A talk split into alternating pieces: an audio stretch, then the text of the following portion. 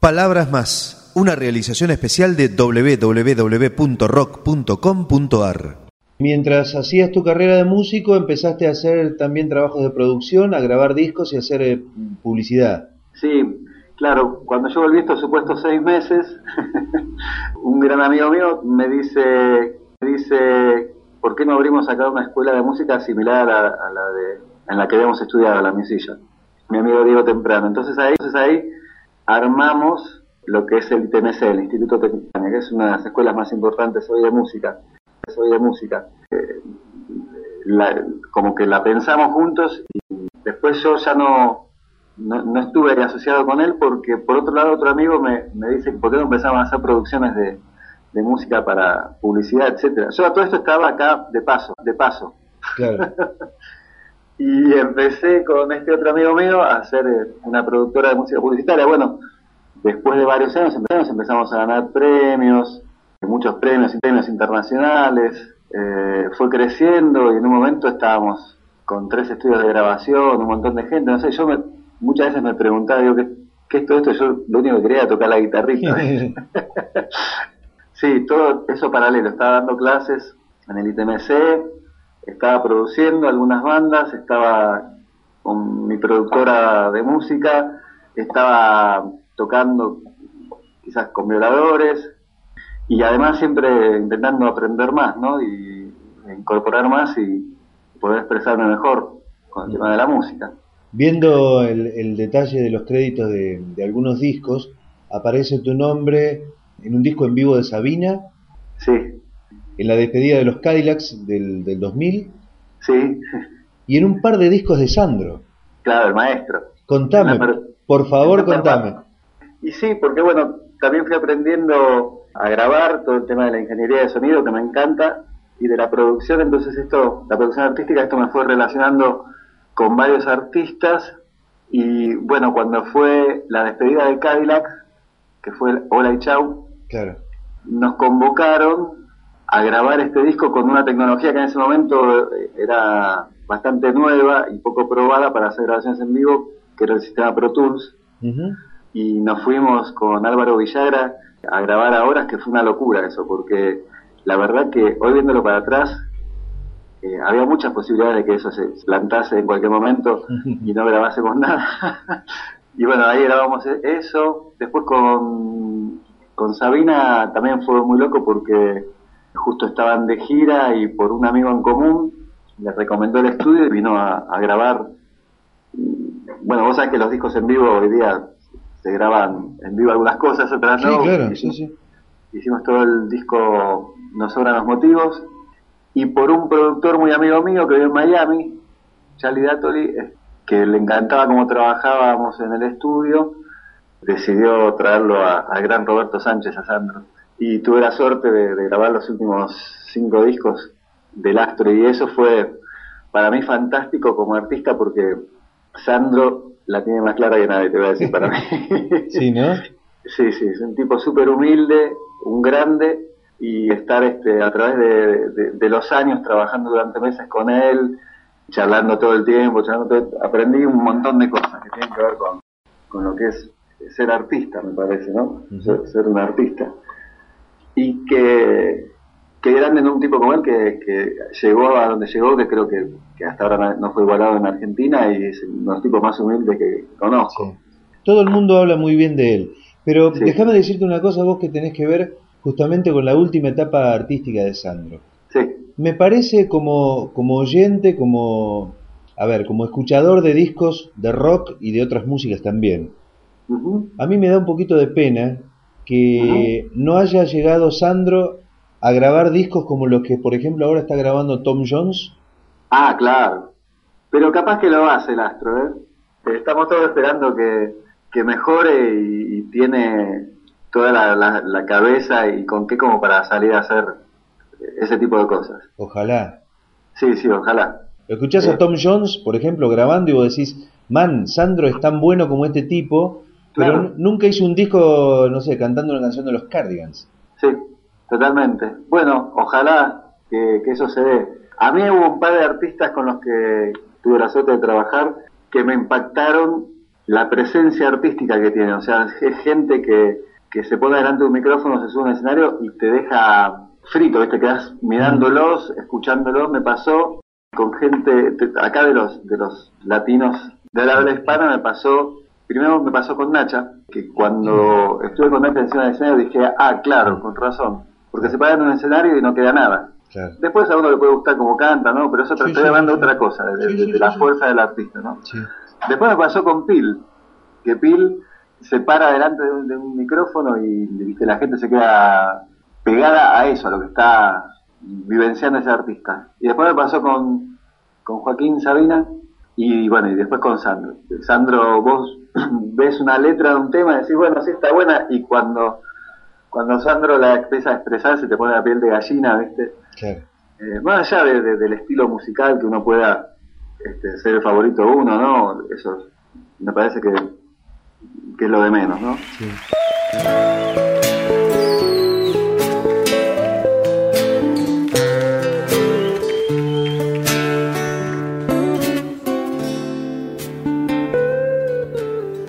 Algunas veces vuelo y otras veces me arrastro demasiado a ras del suelo. Me gustaría pedirte que programes un par de canciones de, tu banda y que nos lo presentes a, cada uno de sus temas. Ok, a ver, vamos a... Yo empezaría por Amarte. Amarte empezó como un reggae, pero como bueno, como todo en el General Paz y la Triple Frontera se empezó a mezclar, que no hay purismos, y entonces tiene mezclado ahí un ritmo de, milonga en la percusión, tiene mezclado un ritmo de son cubano en el bajo, y tiene todos los caños haciendo unas líneas que son de también cubanas, y habla, en realidad habla de una analogía este tema, ¿no? A Marte, a Marte, eh, donde Marte bueno, ya van a escuchar, pero Marte es el corazón lastimado y sangrante, eh, y la Tierra es el amor, es lo femenino también, el agua, la belleza, y bueno, y el marcianito este deja el planeta desértico y, decide viajar a la Tierra. Ese es Marte.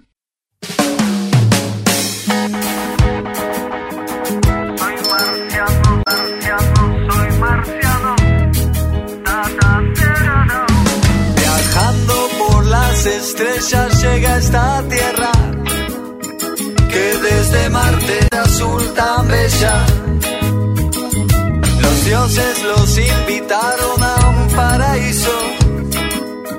Mares y amor, mares y amores, vinos y soles, fin y principio.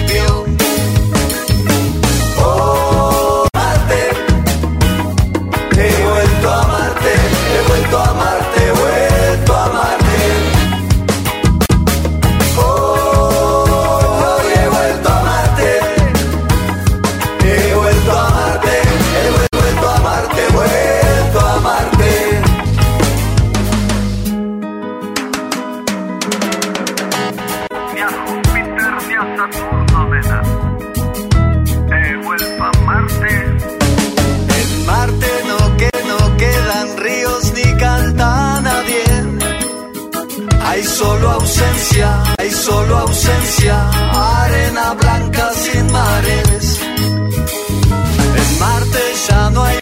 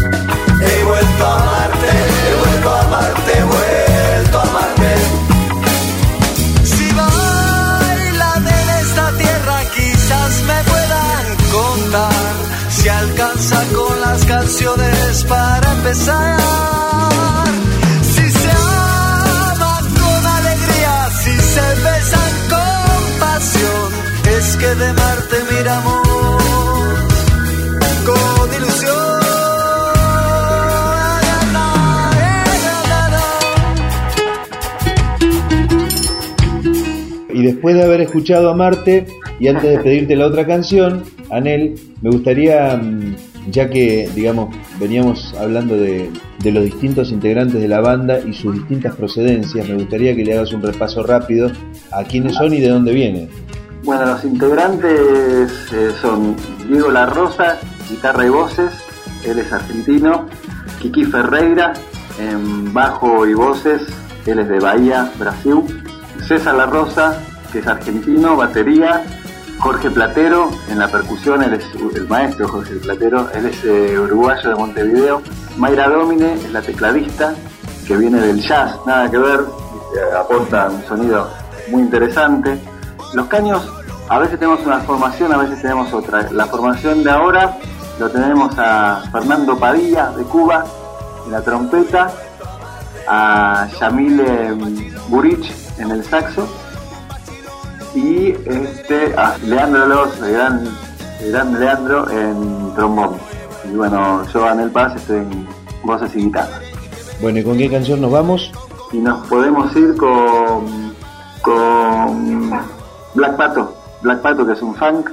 Eh, Black Pato es un funk de la época que nos vuelve locos de, de Stanley Clark y de Herbie Hancock, de la época de Watermelon, eh, pero latinizado.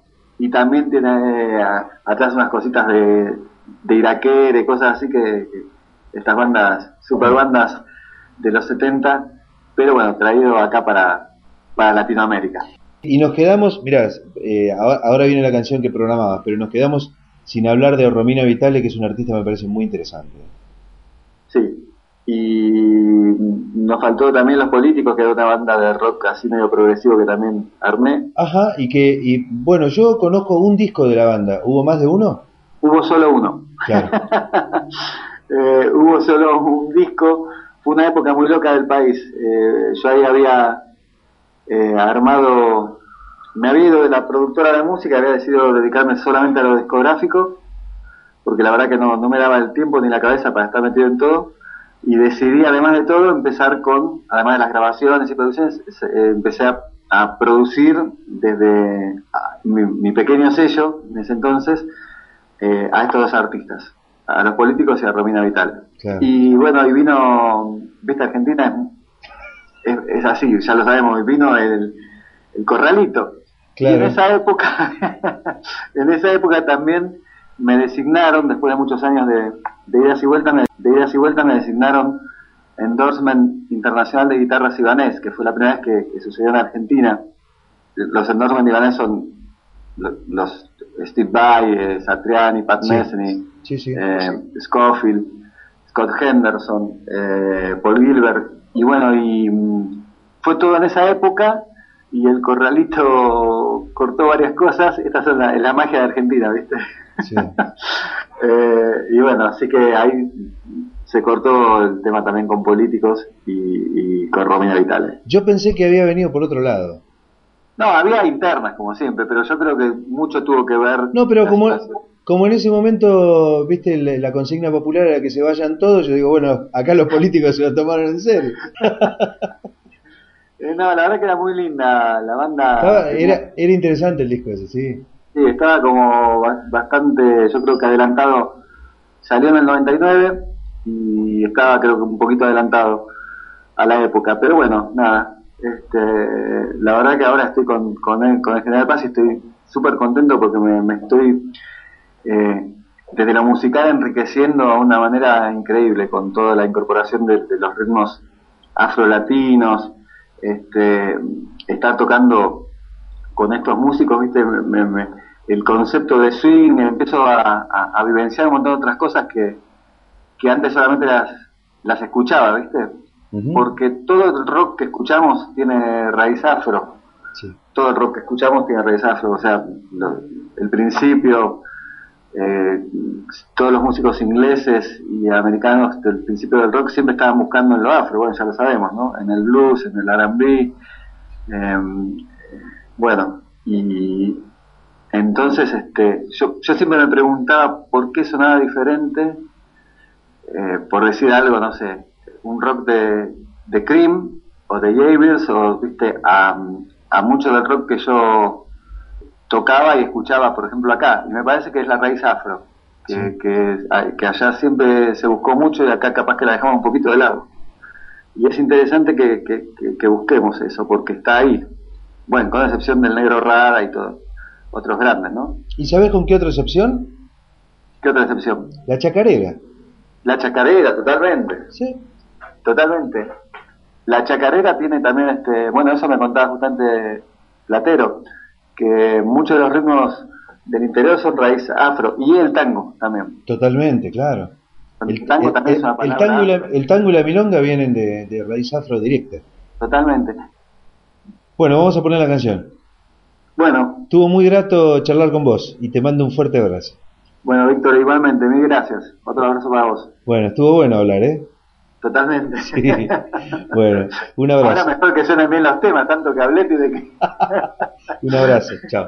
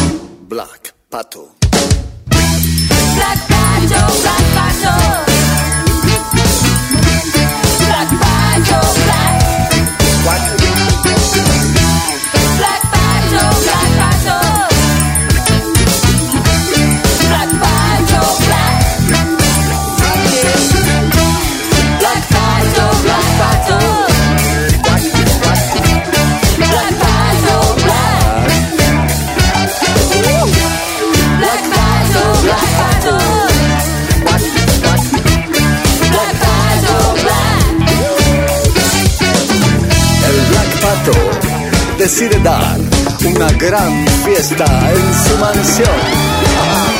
Bienvenidos. Quiere que vengan las patas, los gansos, cisnes, chanchos, conejos y que todos juntos puedan así cantar. Linda señorita, ay, quiere usted bailar. Noche bonita, ay, ay, ay, para disfrutar. Black Pato, Black Pato. Ah. Black Pato, Black. Black Pato, Black Pato, Black Pato, Black. El Black Pato quiere que esta noche todo el mundo festeje en su fiesta. Quiere que todo el mundo baile, beba y sean feliz.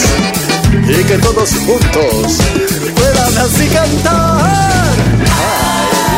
Ay, linda señorita, ay, quiero ser